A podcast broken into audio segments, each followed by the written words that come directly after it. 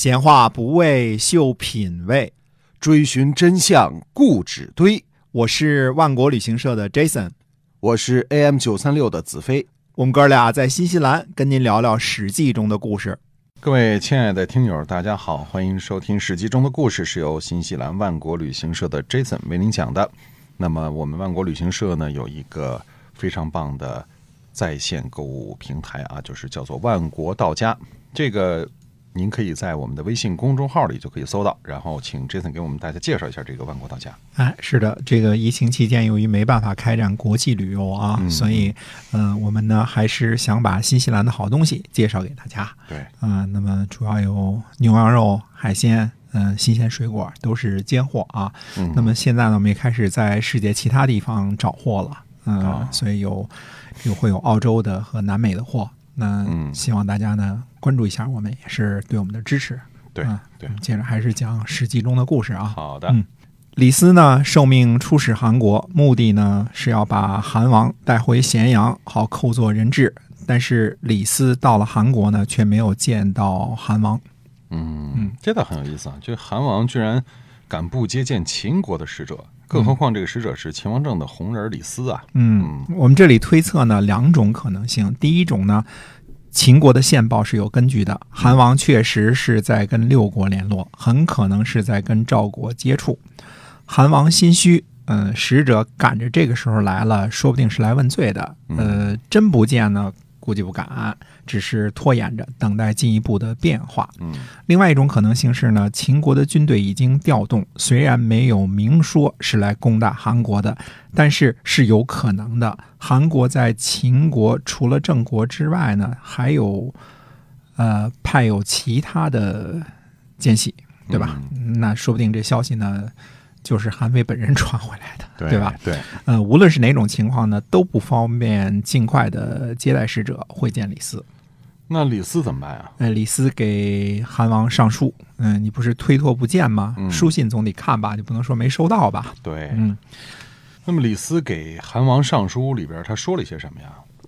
李斯说呢，说往昔秦国和韩国联合在一起，同心戮力，互不侵伐，天下谁都不敢欺负韩国。像这种情况呢，已经有很多代了。嗯韩国位置处在天下的中央，土地布满千里，之所以能够与诸侯排班，呃并列，君臣相互保存，是因为世世代代执行侍奉秦国的功劳啊。嗯所以这话就是在说，如果没有秦国给你们做后盾，韩国早就被其他的诸侯给灭了，是吧？嗯，李斯说，往昔五国伐秦，韩国反过来排着燕行的战阵为先锋，攻击到秦国的关口下边，最后诸侯兵困力尽，无奈何，诸侯罢兵。杜仓担任秦国的相邦，起兵报复，先去攻击楚国。楚国的令尹担忧地说呢，说韩国靠着秦国不义，而与秦国结成兄弟，共苦天下。现在又背叛秦国，先排除燕行的战阵，攻击函谷关。韩国的位置在天下的中心，投靠两边，不知道他的动向。最后呢，天下诸侯共同割了韩国北部十个城池给秦国谢罪，以换取秦国退兵。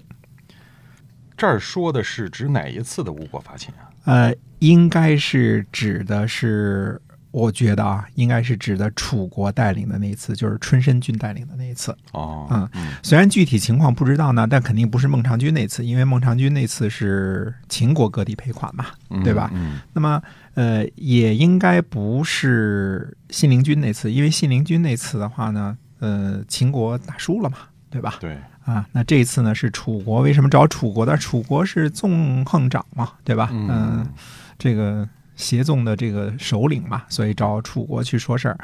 嗯、所以应该是春申君带领的那一次啊，这个可能性是非常大的。嗯那么，因为秦国报复的时候呢，是去进攻楚国了。春申君那次呢，没打赢嘛，所以是有可能，但是是强迫韩国割地，这有意思。嗯哎，等于说是五国没打赢仗，结果反过来呢，就是逼着先锋韩国割了十个城池，去向秦国谢罪。那这五国也挺不地道的哈。嗯，所以当人家小弟也挺悲催啊，是吧？嗯 哪怕世世代代忠心，但是有一次背叛，以前的功劳就全都抹掉了。嗯呃，最后落个两边不是人。李斯总结说呢，说韩国就背叛了秦国一次，你看啊，一共就一次，这说明信陵君这个伐秦的那次呢，韩国应该是没参与，对吧？一共就一次嘛。对，结果国家被逼迫，丢失土地，兵力削弱至今。之所以这样，是因为听信了奸臣的浮夸的游说，不仔细调查事实。虽然最后杀戮了奸臣，但是韩国再也不能强大了。嗯。那么这李斯也只是讲自个儿的道理，虽说韩国下决心要跟这个秦国交好友好，但是他经不住秦国整天侵法，今儿一尺明儿一寸的，最后逼着把上党也献给了秦国。那么这差不多当时就是韩国的一半土地了吧？嗯，是的，嗯，所以我们说叫弱国无外交啊，嗯，就算道理讲清楚了，奈何军力太弱，有理也变成没理了。韩国最后看来还是被迫杀了自己的大臣，以向秦国表明心迹。秦国自己错的地方呢，提也不提。李斯的这种讲理的方式呢，到了今天国际上也经常看到吧，对吧？嗯 只说你的不是，我这儿没什么事儿，哎是吧？都都挺好啊。李斯接着说呢，说如今赵国聚集士卒，把秦国当做目标，让人来借道，想要讨伐秦国。嗯，那看来秦国之前的情报是准确的啊，他这个韩国确实是在和赵国有往来，而赵国呢是来商议借道，准备伐秦的。是的啊，估计李斯来到韩国之后呢，呃，前前后后都给调查了个底儿掉，嗯、连赵国是来商议借道这事儿也搞清楚了，所以呢，在上书当中呢，明明白白写下来了，这也是韩王不肯接见李斯呢最有可能的原因。那李斯接着说呢，说赵国想要伐秦，势必先伐韩，再伐秦。微臣听说啊，唇亡则齿寒，秦国和韩国都不得不共同担忧，这也很明显了吧？魏国想要发兵攻击韩国，秦国就把使节派来韩国。如今秦王派遣李斯前来出使，而韩王不肯召见，恐怕左右又在因袭以前奸臣的做法，又会让韩国有被割地的危险。微臣呢不得召见，臣请回报。那样秦韩之间的外交关系就彻底泡汤了。李斯来出使呢，是奉了秦王的欢心来献计献策的。陛下怎么能够这样迎接秦国的使节呢？希望您还是召见为臣，让我把计策献上。退下来之后，甘愿被杀戮。如果陛下是这个意思的话，所以李斯这是软钉子硬钉子一块上啊，恐怕韩王很难招架了吧？嗯，李斯说呢，如今在韩国杀了李斯，那样大王呢也不会变得强大。不过不听为臣的余计，那祸患已经形成了。秦国一旦发兵，啊、就不会停止前进的。那样韩国的设计就令人担忧了。等到为臣被在市场上杀死曝尸。那个时候，您虽然想要听听微臣的计策，那也听不到喽。嗯嗯，等到边境被打残，国都固守，战鼓的声音停在耳朵里，那时候想用李斯的计策，那就太晚喽。所以李斯认为韩国会杀了他，有这么严重吗？呃，可能性还是有的。你想啊，嗯韩王推脱不见李斯，这个秦国的使者，这问题本身就很严重，说明韩王是在认真的思考与赵国联合的事情。如果真的铁了心要和赵国联合，杀了秦王的使者做投名状，也不是完全没有可能。说不定韩王那儿已经有大臣在给出这个建议了。所以可能李斯也没有想到情况有这么严重哈。嗯，应该是没想到。那么李斯说呢，说如今韩国的军力啊，天下诸侯是知道的。嗯如今要背弃强秦，呃，如果背弃城池，打了败仗，则附近的贼寇肯定会袭击城池的。城池没了，聚集起来的将士也就散了，聚集的士卒散了，也就没有军队了。固守城池，秦国一定会兴兵包围大王的一个都城，道路交通被阻断，就难以谋划。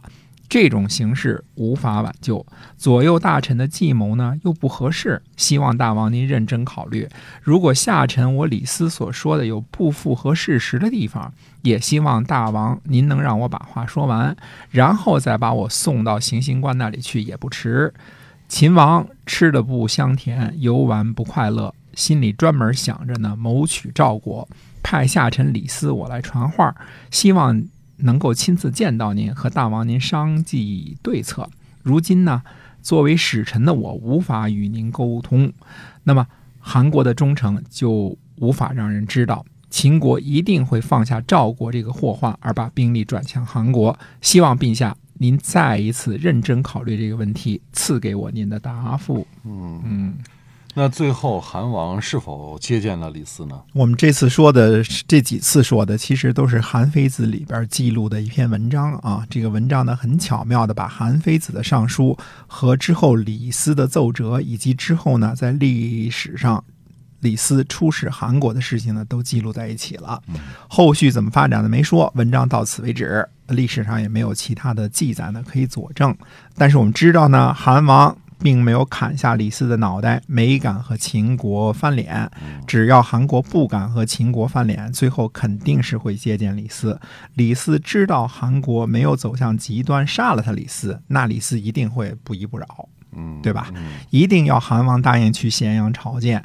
那么在这儿呢，我们只在历史上找到了一条记录，实际上记载了一句呢，说韩王请为臣，就是说呢，韩王自己请求成为秦国的臣子，应该是李斯的计谋呢，最后得逞了。去不去咸阳没说啊，那么最后的结局应该是这样的。嗯只是估算啊这一点啊。对。那么既然是说到了韩非子啊，那么下几回呢，抽点时间呢，说说韩非子的这个人的一些个思想。嗯，这也是历史上影响非常深远的这样这样的一个人物哈。哎，对的，嗯，好，那我们今天呢就先跟大家分享到这儿。新西兰万国旅行社的 Jason 为您讲的，我们有线上购物的平台万国到家，会直接呢把新西兰优质的产品呢啊牛羊肉、水果之类的送到您的家中，欢迎您关注。好，我们下期节目再会。再会。